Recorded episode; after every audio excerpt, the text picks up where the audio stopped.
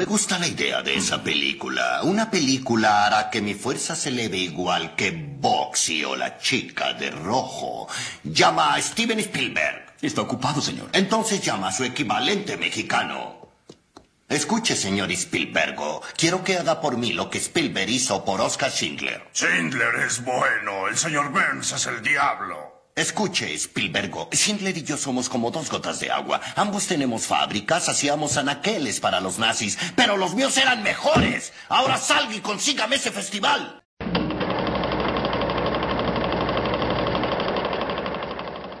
Bienvenidos y bienvenidas a esta edición de directores de Me estás hablando a mí, el primer podcast rosarino de cine y series. En esta ocasión vamos a hablar de Steven Alan Spielberg y tenemos otra vez como invitado a Mario Luzuriaga de Mirada Cinefila. Mario, ¿cómo estás? Buenas tardes, buenos días, buenas noches, o donde quieran que sean del planeta Tierra, nos estén escuchando. Obviamente tenemos... El tío Esteban. El tío Esteban, Spielbergo. Spielbergo. Tenemos a Janina Tomás, como siempre, de este lado, la voz femenina. en Me Hola a todos los que nos escuchan. Y obviamente. Está con eh, un peinado Black Weiss. Widow. Ah, sí, eh, sí, Sí. él se tiñó, se tiñó a lo rubio, a lo Infinity Ward. Infinity War. Y estoy poniéndome a tono para la película, por eso. Claro. Bueno, eh, habíamos hecho anteriormente el podcast sobre el MCU. Venimos con esa onda, todavía lo tenemos en la punta de la Ya lengua. estamos. ¿eh? Hoy vamos a hablar de este director, el llamado Rey Midas de Hollywood, que todo lo que toca lo convierte en oro. Spielberg es un director, es guionista y también es productor. Empezó en los años 1970, empezó su carrera como guionista y director de, de series de televisión o de películas para televisión para Universal. Es uno de los pioneros del nuevo Hollywood, quizá ubicado más al final de lo que es la era del nuevo Hollywood, cambiando un poco el formato de hacer películas. Esto del formato de las superproducciones, el tanque, el blockbuster, es algo que él inició con Tiburón. Sí, el primer blockbuster, eh, porque acuérdense que si hacemos historia un poco, los 70 hubo un gran auge de directores como cine autor, apareció Martin Scorsese, Di Palma. De, de Palma, de Palma, De Di. Di Palma de Marquito. Di. Brian, Don Brian de Palma, que también corre auto. Había mucha gente, pero había mucho cine de autor. Bueno, estaba Milos Forman, pero, pero había, había una. Había muchas Milo cosas. Forman es el director de eh, Atrapados sin Al- salida. Sin sin One. Flew Over the Cuckoo's Nest. Nest, exactamente. Excelente película. Bueno, Martin Scorsese, etcétera, toda esa camada. Francis Ford Coppola, veníamos del Padrino, del Padrino 1 y del Padrino 2. Y bueno, y este- Don Steven, el tío Esteban, inicia su carrera con una película de televisión que llamó Duel. Duelo contra el infierno. Sí, duelo contra el infierno. Sí, duelo contra el destino, una cosa así. En realidad es Duel era. Du- du- le- du- le- sí, Duel. después la traducción le, le Reto contra la muerte. flores. Reto El contra la muerte. sobre ruedas se tradujo Sí, también. se tradujo también, pero en realidad es reto contra la muerte. Y yo le digo siempre duelo contra la muerte. Eh, la cuestión es que él eh, hace esta película de televisión que es un thriller de suspenso en el cual un tipo pasa a un camión y un camión se ve que está poseído o no se sabe qué, hace desmanes y lo persigue. Tal como después tomó como tiburón. Tiburón vendría a ser e- ese, ese coso poseído también. Había hecho una película también que después, una película muy chiquitita que después se inspiró a Encuentros cercanos del tercer tipo, una de sus mejores Sí. películas también del 77. Claro, después de eso vino después de Tiburón. Eh, bueno, Tiburón está basado en un, en, un, en un libro de Peter Benchley, si no me equivoco. Había una, una trama ahí de- del jefe Brody que tenía una mala relación con la mujer y el, el personaje que hace eh, Richard Dreyfuss es como que es el amante de la mina. Sí, pero eso después para la Eh, película lo, pasó- lo sacaron. Fue Lo para nada. sacaron. La cuestión es que eh, dejó lo mejor en el libro, que es eh, ese, esa gran aventura que tienen en el medio del océano, en el medio del mar, eh, en, el, en el famoso este, Orca. Orca, en el famoso barco que lo comandaba Queen. Robert Shaw, un gran escritor y un gran actor, véanlo, también un genio. Entonces se embarcan a, a atrapar a este tiburón que hace desmanes en la playa de Amity. Háganse de cuenta que Santa Clara del Mar agarran y hay un tiburón. Porque así. Gigante asesino. Y mata gente. Y entonces salen a la, a la, a la caza, no la pesca, sino la caza de este tiburón, que es una película de terror por momentos, ¿no? Un Sí, sí, con el suspenso, Suspenso, digamos. música, la banda de sonido de John Williams increíble y, y un final memorable. Un final memorable, cómo destruyen ese tiburón. Si no la vieron, bueno, péguense un corchazo o, Voy a la película, una de dos. Una película excelente, tuvo tres partes después, pero no fueron ninguna dirigida por él. Sí, no, no, después rechazó dirigir la 2 y digamos fue para la otro 2 no está tan mal igual. pero- La 2 sí es, me- es la mejorcita, digamos, después la 3 y la 4 Bueno, son la olvidables, absolutamente olvidables. Bueno, entonces ves este buen hombre con, con Steven Spielberg empieza con sus primeras armas con estas dos películas, con Duelo contra la Muerte y con Tiburón, gran blockbuster. Y también estaba su amigo eh, George Lucas, que estaba empezando tímidamente con una película que llamó eh, American Graffiti. American Graffiti. En sí. el 73 y después había hecho un corto también, otra THX. película. THX Esa. con Robert Duvall y después se agarró y tiró se tiró una línea con una película que le fue bastante mal se llama Star Wars y bastante mal le fue y ahí este, Steven Spielberg empieza a hacer este, Encuentros Cercanos Encuentros Cercanos una película hermosa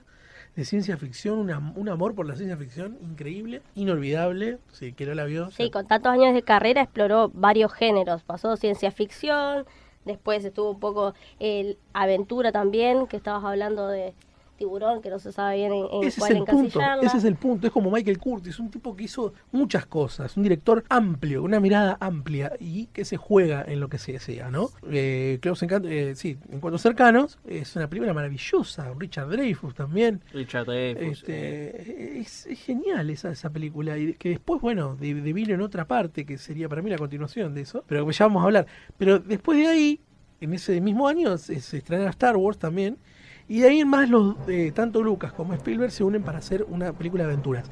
Querían hacer una película de aventuras de en los años 30 y no sabían qué iban a hacer. Querían hacer algo con los seriales de aventuras, de, de egipcios y demás. Y bueno, salió Indiana Jones, que se iba a llamar Indiana Smith, pero se llamó Indiana Jones. Este, y le fue también, le fue más o menos esa película. Nominada al Oscar a Mejor Película, una banda de sonido para el recuerdo. Sí, otra de las colaboraciones de, de John Williams, digamos que estuvo con Spielberg en casi todas sus películas y Hagan realmente un- una de las marcas, una de las marcas de Spielberg es eso, es la Hagan un música podcast de, John Williams. de. Spielberg. Hagan un podcast de John Williams que tiene unas partituras del tema de Superman. Y si te acordás de alguna melodía, de alguna película de este estilo, es porque seguro lo hizo John Williams. Sin dudas. sin Después, bueno, algo del, del sol también hay, hay una En el Imperio del Sol, en. Color púrpura, en eh, el color púrpura. ya en la tercera de Indiana Jones también hay una cuestión con el sol y con, la la, luz. puesta. Y que ahí, digamos, la música también se destaca. Sí, pero lo que. A ver, Spielberg es un tipo que es muy inteligente con lo que hizo, ha hecho mucha aventura, todo. Pero en un momento, después de, del Templo de la Perdición, de la segunda película de Indiana Jones, bueno, Indiana Jones también hay, hay que hacer un podcast, podcast aparte, pero él siempre se sintió como un tipo de que no era valorado en Hollywood, sino, sí, está bien, es el pibe que hace películas copadas. Pero él tenía ganas de demostrar, no, pará, yo también soy un director serio, mirá que, que yo puedo hacer otras cosas. Sí, se lanzó con El Imperio del Sol y con El eh, color púrpura. púrpura. Pero como Hollywood no le dio mucho. El interés. Imperio del Sol, para que tengamos en cuenta, es una película en la que el protagonista es un Christian Bale Niño. de 10 años. Sí, un niño. Es la primera película de Christian Bale, la vi hace un, un par de años y dije, wow, wow, qué actorazo, 10 años el pibe y la verdad que la rompía toda. Es una Cómo mundial. queda separado de su familia, ellos están viviendo en Japón cuando estalla la guerra y él queda solo y va, un- va por Sí, va todos por lados. sí. Y la verdad que no, excelente, aparece John Malkovich también, la Sí, verdad que es una película excelente y, y la actuación de Bale es monumental. Con esas películas es que Spielberg entonces empieza a abordar temas más humanistas, la Más guerra, el serio, holocausto. sí, quizá estaba visto como de un cine de evasión, Sí, eh, todos los tanques, y después Sí. empezó con una cuestión más seria de, che, voy- me puedo dedicar a otra Claro, cosa, puedo diciendo, hacer otras che, cosas. Hollywood, miren que yo también puedo dirigir estas cosas, como el color púrpura también, que es una película que hoy en día también es muy valorable. Después largó, se largó con una película de, de- de comedia, de- pero disparatada, también en el 80, fue anterior a Indiana Jones, que fue en 1941. Una 1941. película que, que no la vio, se la tiene que ver, porque es una comedia disparatada, muy mal valorada, muy mal valorada, pero ahora es una película de culto. John Belushi, Dan Aykroyd, Christopher Lee, Toshiro Mifune, todo el mundo estuvo en esa película. Parecía Saturday Night Live más gente más copada todavía. O sea, es una gran película. 1941 también, anótelo señora, para verlo. Eh, Después, bueno, tenemos la lista de Schindler, que es cuando llegó, ya es en digamos, el que 93. hay- eso ya en el 93 al mismo tiempo de Jurassic, Jurassic Park. Park. La película que marcó un antes y un después. No, pará, pará. Antes nos estamos olvidando de dos películas. Una es E.T. E.T., que también merece un podcast aparte. Que sería la segunda parte de Close Encounters, para mí. para mí la segunda parte de Closing Castle. Eh, una película totalmente hermosa por donde se la vea, con un corazón. Y como Spielberg también habla de su niñez ahí, de la separación de sus padres y demás cosas. Está, está muy bien, es, una, es un homenaje que él hace. Labura muy bien con pibes. Sí. Eso es lo, que, bueno- lo bueno que tiene Spielberg. Sabe manejar pibes, chicos. Las emociones de, de, de Drew Barrymore, de, de- después del otro pibe que hace de Elliot. Sí, del El protagonista. protagonista. Que bueno, después no hizo nada nada. más. No hizo nada más. No, y eso tenía buen Spielberg, manejaba todas esas cosas copadas. Hasta que, bueno, después de esa, eh, de toda esa saga, vino Indiana Jones y Indiana Jones y la última cruzada. Para mí, la mejor película de Indiana Jones, sin lugar a dudas, Coincidimos. en la cual está John Connery, eh, que tiene una gran deuda pendiente, el señor Steven Spielberg, de filmar una película de James Bond. Entonces, por eso eligió a John Connery para que sea el padre. Así que, bueno, eso se permitió. Y después llegaron dos películas importantísimas en la vida, en la vida cinematográfica tipo industria y revolucionaria en lo tecnológico y el dramón de su vida, el, el holocausto nazi con Sí, sabemos, eh, Spielberg es descendiente de una familia judía, Sí, sí. judías que nací. Así que bueno, también digamos es un- son temas recurrentes en él, la Segunda Guerra Mundial, digamos muchas de sus primeras películas, los cortos que filmaba cuando era chico, digamos, y temas que ha tratado, rescatando al soldado Ryan, digamos, la guerra también es, es un Ahí tema la consagración, eh, a ver, eh, dos películas que lo consagraron ya como un director de culto, de, ya de, de- ya director de la hostia, fueron La lista de Schindler y la otra fue eh, Rescatando al Soldado Ryan, película que no ganó el Oscar, perdió lamentablemente frente a Shakespeare apasionado. Por favor, Un que sacrilegio. infumable. Un sacrilegio, había dos películas de la Segunda Guerra Mundial ahí, esa y La vida es bella. Claro, Eh, la vida es bella. Si vos decís, bueno, ganaba la vida es bella, dentro de todo, Iba a ganar. eh. Estaba Era, bien. era una especie de Roma, ojo, a tener en cuenta. Un poquito más copada, y la vida es bella. La cuestión es que Spielberg empezó a hacerse, a hacerse, a hacerse. Bueno, Jurassic Park fue también la, la- la revolución tecnológica.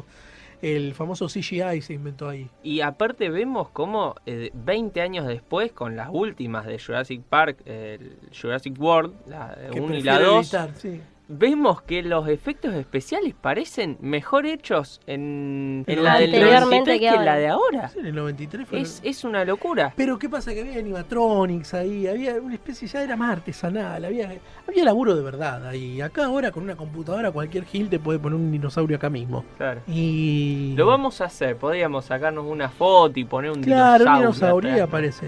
Pero hay muchas cosas que tiene Spielberg. Bueno, de ahí en más eh, empezó su, siguió su carrera eh, con el tema del drama y después, bueno, se metió también en esas comedias de comedias y también con tinte dramático, como Atrápame si puedes, una gran película, Muy Atrápame buena. si puedes, que y, no la vio. y la terminal. La- y bueno, la que seguía La después la terminal. Porque vos tenés ahí en la terminal tenés una película que no es un drama, porque tiene y tiene partes de comedia y tiene un poquito de romance, también es como que en una película que es difícil de encasillar. Es el día que la querés matar a, a Catherine Zeta-Jones. Tom Hanks es un actorazo, otro que tiene que hacer un podcast Esa es la cuestión que tiene Spielberg, sabe contar historias. Es, un gran narrador, gran narrador, gran narrador. Eh, seguramente se me están pasando muchas más por arriba de, Steven Spielberg, pero es un gran narrador. Y la, y la tercera película que está conjunto con Tom Hanks es eh, Puente de Espías, una película de espionaje, la verdad, muy bien hecha.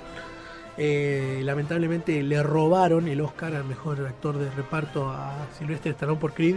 Se Mm. lo robó Mark, Ry- Mark Rylance por ese, por ese, Sí, por este por, por este eh, papel, de- este papel. de- que no está nada mal, pero me gustaba más el de, más conmovedor. A ver, lo vemos a nuestro héroe de toda la vida, ya casi en las últimas. A ver, eh, el personaje de Rocky Balboa estaba en las últimas con un cáncer tremendo que vos no sabías si ponerte a llorar o ponerte a sufrir al lado de él o qué. Pero bueno. Y después la película que para mí volvió la esencia, le devolvió la esencia a Steven Spielberg, que es Ready Player One. Sí, sí, sí, sí, como que vuelve a ese a ese A la cine ciencia ficción el desde el cine de comienzo. ciencia ficción. Perdón, eh, estaba antes mi gran pequeño gigante, mi gran amigo, mi buen amigo gigante, Mi buen también amigo está gigante. bien. Pero está, está buena, pero es más infantil, digamos, como que no es tan, tan trascendente quizá. Claro, y bueno, la cuestión de Spielberg es que empezó a hacer, bueno, Ready Player One, que a mí me parece una película brillante. Por más que la historia sea muy milenia, muy hipster, toda la bola, pero a mí me parece una película genial, una película de aventura. Sí, sí, sí, sí. eh, Tiene eso, como que vuelve a esa historia tan simple, digamos, pero interesante. Como que vos te pones del lado otra vez el héroe. El héroe como que se repite en, en- en toda su filmografía. El héroe es un hombre común, no, no hay hay, no hay digamos una cuestión de, ah, viene alguien a salvarnos. No. Con, con poderes extraordinarios. No, no, el héroe es, es alguien común. Volvió con los chicos, volvió a dirigir chicos, pez en el agua. O sea, se manejaba con cosas impresionantes el tipo. Es una película hermosa que mezcló todo lo que tiene que ver con su, su cine de género de, de aventuras. Bueno, vamos a hablar un poquito de, de Steven cuando él era chico también, en sus primeros años. En sus primeros años, sí. Steven Spielberg nació en Ohio, en Cincinnati más precisamente, y en la adolescencia ya empezó a incursionar dentro de la cinematografía con las películas de 8 milímetros. Empezó a hacer unos rodajes caseros con amigos, por ahí algunas historias también se basó en relatos que le contaba su papá de la guerra. Ese fue el comienzo de, de Steven con el cine. En 1958 se convierte en Boy Scout y para obtener la insignia del mérito hace un corto de 8 milímetros de 9 minutos de duración denominado The Final Duel, el duelo final, que después yo calculo que sería como una base también para eh, duelo contra la muerte, como decías vos. Pero también vemos, eh, No. no sé si se acuerdan, en ese en, hace un par de años salió la película Super 8 de, con la producción Super- de sí, él sí. y JJ Abrams, que digamos vuelve a esto, es un homenaje de Abrams también al cine de Spielberg de los Sí, 80. obvio. Y toda esta cuestión de ET, el extraterrestre, toda esta cuestión que es espectacular. Bueno, Super 8 eh, es... Stranger Things está basado Claro. básicamente en lo que es. Sí, sí, sí, con todas las referencias al 80, toda esta nostalgia. Pero la 80 primera se temporada, la debemos la, primera temporada es ET, ET y Alien. Pero bueno, son cosas que pasan. Después Spielberg Todo es- vuelve, ¿viste? Todo todo vuelve. se retrotrae. Lo bueno es que Spielberg eh, se reinventa y también ha sido productor de grandes cosas, como fue productor de los Tiny Toons. A ver, eh, presentó Tiny Toons. Tiny Toons es una serie impresionante, brillante y loca de eh, Looney Tunes. Tiny- Tiny- tiene una película, hay una película animada, una, una película de larga duración de los Tiny Toons que se llama Vacaciones, no sé qué, no me acuerdo, que salió en VHS junto con Batman, en La Máscara de Fantasma. Otra gran película Sí, que tenemos de que las recomendar. animadas de- de y, de, Batman. y de Batman también, de personaje también. Que salieron a, a la par. Los animatronics también eran, ¿no? Animaniacs. Los Animaniacs. Animaniacs. Sí, era buenísimo. Animaniacs también. ¿Qué más, qué más produjo? Sí, de- tuvo varias, varias producciones. eh, produjo, bueno, Fenomenoide. eh, produjo. Fenomenoide. En, los 90, digamos, se da como esta cuestión en la animación. Y antes, en los 80, había producido Volver al Volver Futuro. y Volver al Futuro. Los Goonies, no sé si produjo los Goonies también. Sí, sí, no me equivoco. casi seguro. Casi seguro que sí. Pero ha producido cosas interesantes. Y después se creó DreamWorks. Exactamente, él es uno creador- de los- creador- uno de los socios de DreamWorks.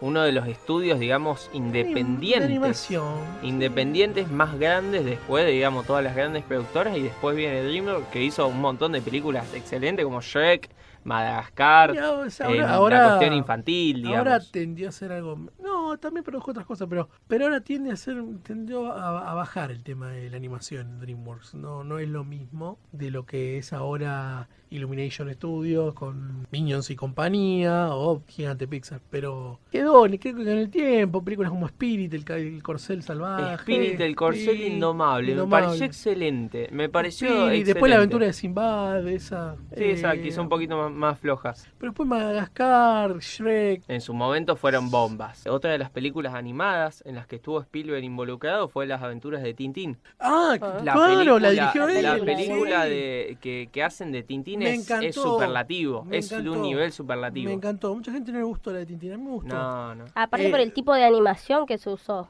Sí, hicieron un, mo- un motion capture. Sí, sí, eh, exactamente. que la- ¿Cómo es hacen? revolucionario. Sí, señora, Claro. para si no entiende, cuando su hijo juega al PlayStation a los con los jueguitos de fútbol, bueno, lo mismo hicieron. Algo similar. Sí, así. Motion Caption es así. Iba a, ver- iba a ser una saga re linda esa. Porque la segunda la iba a dirigir Peter Jackson y después la tercera la iba a dirigir él también nuevamente. Qué lástima. Sí, que quedó en la nada, de no sé cómo, cómo habrá quedado ese Qué nivel de la- producción, pero la Pasó verdad medio que, que sin pena ni gloria. Qué ¿no? la- sí, qué lástima las aventuras de Tintín, re linda película. Y aparte, eh, bueno, esto aparte, eh, si alguien puede recuperar lo- los capítulos de, de la serie animada de Tintín, es brillante porque es Indiana Jones, ¿eh? o sea que es, Hmm. es un reportero Tintín. Claro, bueno, él lo descubre, cuenta la historia, digamos que él lo ¿El descubre en los 80, cuando hace Indiana Jones, alguien le dice, che, le dice, estás haciendo Tintín, las aventuras de Tintín, estás plagiando esto, y él dijo, no, no, pará, no, Tontón. no estoy haciendo esto, no, no, no conocí esto, y cuando él conoce, dice, wow, necesito hacer esto. Lo hizo 20 años después porque el creador eh, falleció en ese momento. Bueno, otra de las películas que también labura con chicos es eh, Hook, la Eh, leyenda la, del la Capitán película de Capitán Garfio. sí, con, sí, sí. con Robbie Williams, con... Robin Williams, Dustin Hoffman y Julia Roberts. Exactamente, un elenco buenísimo, pero aparte el elenco de los chicos también está muy A mí bien. la película me gustó, bien. es una película que todavía la tengo en mi memoria, la recuerdo, es hermosa, está muy filmada, muy rara, muy rara los focos que utilizó Spielberg para hacer esa película, muy rara. Se nota que es una película de estudio hecha, se parece mucho a la película de Popeye. Claro, se, hace muy- sí, se, se parece sí. con- esas cosas. Sí, con ese, con ese Shelley. Duvall y, y también Robin Williams hace Popeye. Pero eh, tiene ese estilo ahí. Está, está bien, está, está buena el Hook, sí, sí, como no me olvidaba de Hook. Bueno, después en los 90 tenemos Jurassic Park, Rescatando al Soldado Ryan. El, bueno, uh, el mundo perdido. El Jurassic Mundo Park, Perdido, la 2 Ay, de. Jurassic Park, excelente también. No, no, película mala. bueno, Sin ahí Sam sin Sam Neill es otra cosa. Amo Jeff, Jeff Goldblum, pero no, esa película sin Sam Neill no, no es lo mismo. Ahí en la década del 90 es que él eh, empezó con la tendencia de estrenar dos películas por año, que eso lo, lo mantuvo durante mucho Sí, tiempo. se mantuvo ocupado. ¿Qué hizo alguna? ¿qué, qué más hizo en esa época? Hizo y alguna después basura, tenemos ¿no? En el eh, 90 y- Amistad. Oh, Amistad eso, en el eso es una 97. basura, una basura. No, había estrenado Jurassic Park y también La lista de Schindler. ese bueno, el año. 93 Eso fue era el la 93. época dura El la- mejor año. la- el mejor Sí. año. El mejor año Después de su vida, y-. Que no importa si se ha ganado por Jurassic Park mi dirección o por la lista de Schindler. Igual, me, eh, a ver, le hubiese pesado a Spielberg si hubiese ganado por Jurassic Park que por eh, la lista de Schindler. Porque si ganaba por Jurassic Park, le hubiese dolido más. Le hubiese Sí, dolido. sí, es algo más. es Porque más, es más personal. La de personal. Schindler es mucho más personal. Película dura. Eh, señora, si tiene ganas de llorar, llore. Y vea esa película. Exactamente. Bueno, Uh. después el otro doblete es en el 97 con Amistad y El Mundo Perdido, que sería Jurassic, Jurassic Park también. 2. sí. Y después en el 98 eh, también, bueno, sal, eh, Rescatando al al Soldado Ryan, que también vuelve a la cuestión de la guerra mundial, la Segunda Guerra Mundial, como hablábamos antes. Y después Eso el- le valió el segundo Oscar a sí, a Spielberg. mejor director, sí. Sí. Si lo iba a ganar Benini. Después, bueno, ya en la década del 2000 eh, salió a Inteligencia Artificial, otra de las grandes tercer- películas. La tercera parte de Sí. la trilogía de, la trilogía de ciencia ficción de... No, hay más. Y la guerra de los mundos. La Guerra de los Mundos, que vino en el 2005 también. Sí. Muy buena, a mí me pareció excelente el Minority enfoque que Report le dan. también estuvo. Eh, con un lenguaje cinematográfico que tiene ahí escenas que no te muestran cosas, que, que van mostrando cosas que no, no te la cuentan. Hay, hay un tipo de cine, creo que Es se que ha empezado a hacer hace 10 años, que te tienen que explicar todo, como si el espectador fuera estúpido, fuera alguien que, que va así a consumir. En cambio, creo que la guerra de los mundos tiene eso. Tiene cosas sutiles Pero que te muestra está. imágenes y vos tenés que entender, che, no, claro, mirá lo que pasó. Lo que pasa es que hay muchos directores hoy, hoy día que no tienen esa capacidad de, de narración como tenía Steven Spielberg. Vos ah, te sentás a ver una película de Steven Spielberg y desde que empieza hasta que termina la entendés. No hay vueltas. Tenés Lincoln, después tenés eh, la gran película de Post. Ah, tenés- tenés The Post, me The parece Post. brillante, que fue anterior a, a, a Ready Player One. Sí, estuvieron ahí pegadas. Por Pegadas, muy tiempo. lanzadas el año pasado en nuestro país. Pero recuerden que eh, en 2017 había salido The Post y en 2018, o si no me sí, 2018, el año pasado Replay One. Sí, sí, hay como una cuestión a veces que nos llegan, algunas pelis nos llegan tarde. Acá, pero últimamente cada vez menos, quizá. Depende con qué tipo de película. Los tanques, obviamente, En no. esta entrega, en esta entrega de los Oscars, por suerte, solamente dos nos llegaron a, a justo, y encima a tiempo, dos semanas de anticipación. Y Sí. dije, "Ah, mira vos qué bueno. Lo que pasa es que, ¿por qué les lanzan acá a esta, a esta época? Porque después, enero es un, año- es un mes muy flojo. Sí, sí, sí. Entonces tienen que guardarse algunas pelis, porque si no, va, muere. ¿Quién va al cine en enero? Sí, sí, es como, Están como todos de una vacaciones, en la playa, tomando mate. O sea, Sí, salvo por el aire acondicionado, me parece que. Sí, pero ¿quién va? A ver, por eso, por eso, por eso sale eh, Ralph el Demoledor, por eso salió Cómo entrenar a tu dragón 3, eh, Claro. etc. Y como va a venir el año que viene, agárrense de las manos porque sale Toy, eh, Toy Story no, eh, Frozen 2 y va a salir en enero acá. Sí, es como, es como raro. La película está todos congelados y nosotros acá muriéndonos de calor. 40 de como- térmica, es ¿viste? Claro. Térmica, como va a ser medio. La, otra vez que sufrí, esto es personal, estaba, hacía un calor, Bueno, ustedes saben cómo es el calor de perro acá en Rosario.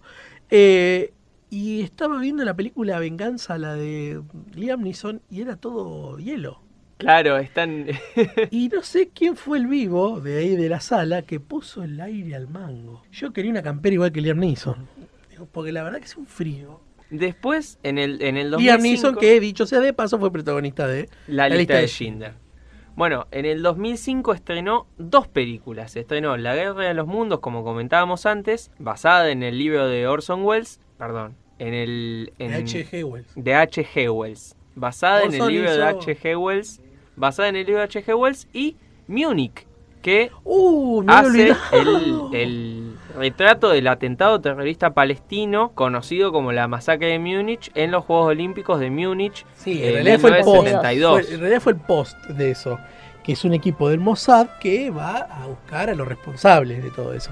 Está Eric Bana y Daniel Craig. Sí. Una película muy vapuleada por la crítica. A mí me gustó. Sí, es como, es como Es muy sanguinaria. rebu- rebuscada, bueno. tiene como una parte, digamos, ahí, pero es que es una cuestión que, que Spielberg por ahí eh, estamos acostumbrados a otro estilo y por ahí él Al borde, ahí al borde. Sí, al borde, como decíamos. Bueno, él es judío, pero como que la película tiene un estilo más salomónico. Entonces como que le fue reprochado un poco de, ah, bueno, los judíos le dijeron, no, vos no podés ser, ponerte, hacerte el, el neutral en esta cuestión.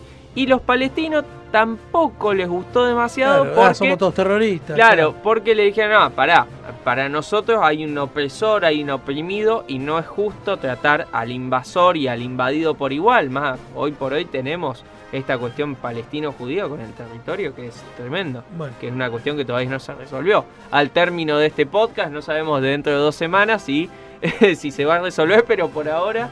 Bueno, y así llegamos al final de este podcast, de este episodio de Me estás hablando a mí sobre Steven Spielberg. Vamos a despedir acá a Mario Luciriaga. Muchísimas gracias Mario. no, gracias a ustedes por haberme invitado nuevamente. Por compartir tus conocimientos cinematográficos con No, nosotros. no, por favor, es un placer entre colegas y como decía, como dije en el anterior podcast, es alto crossover esto.